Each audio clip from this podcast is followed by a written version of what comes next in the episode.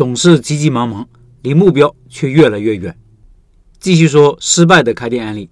今天小面面馆梅老板回顾前两次提到的失败案例，来看看后续情况。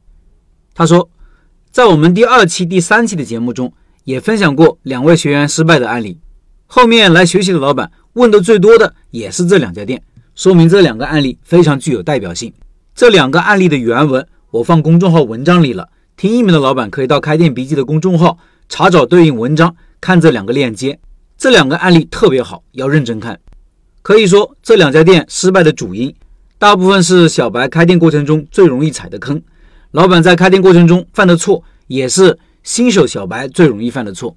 今天主要给大家汇报一下这两家店的后续情况。在第三期的分享中，讲到一家学员店投资二十五万，老板是我的线下学员，店是开在我们市区。这个店的结局不幸被我言中，在开业后的一个半月，就以超低的价格转让了。在后面我们的沟通中，老板抱怨说这里的顾客太挑剔，说他们的合伙人怎么不给力，但老板就是没有从自身找原因。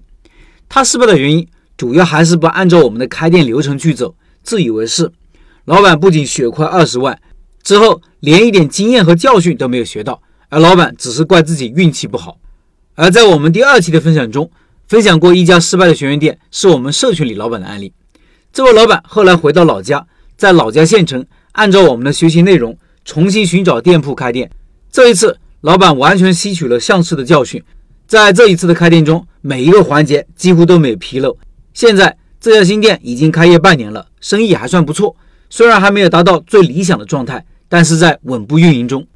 以上是梅老板的分享，接下来说说我的想法。有没有发现？相当一部分开店失败的人都是因为心太急了。上面第一个案例心太急，昨天案例中老板也是因为心太急。我见识过很多人都是因为心太急做了错误决策导致失败。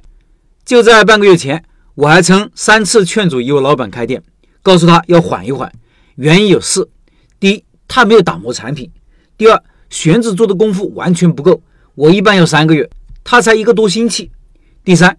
开店很多基础知识理解不深，问的很多问题都是非常粗浅的，对开店做生意的认识还停留在很表面。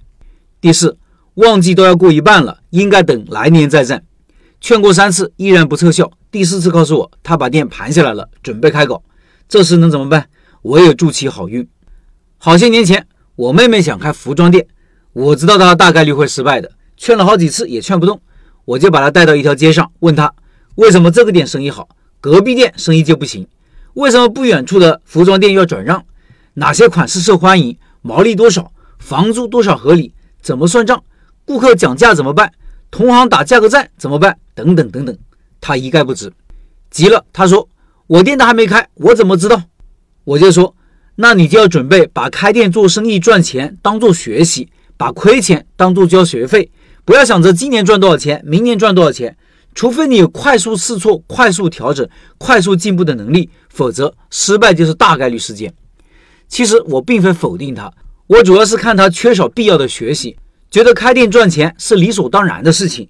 如果他在一个服装店工作了一两年，对服装店的运营了如指掌，很多事情能从老板的角度考虑问题，而且做了很多准备工作，我会觉得该行动就要行动，人生总要给自己尝试的机会。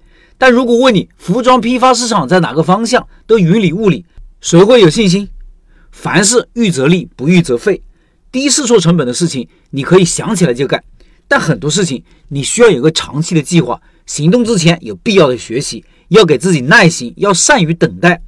等待就是战争的一部分，待时机成熟，一战而定。最后，七月份的拜师学艺项目是重庆小面，十二年老店，梅老板带你开面馆。我们这个拜师学艺是学习核心技术的，毫无保留，不控制任何东西，学会为止。梅老板是一位很有想法的老板，店铺在小镇上，但每天的营业额可以做到四千多，非常厉害。感兴趣的老板扫码进入交流群，音频下方摇摇码。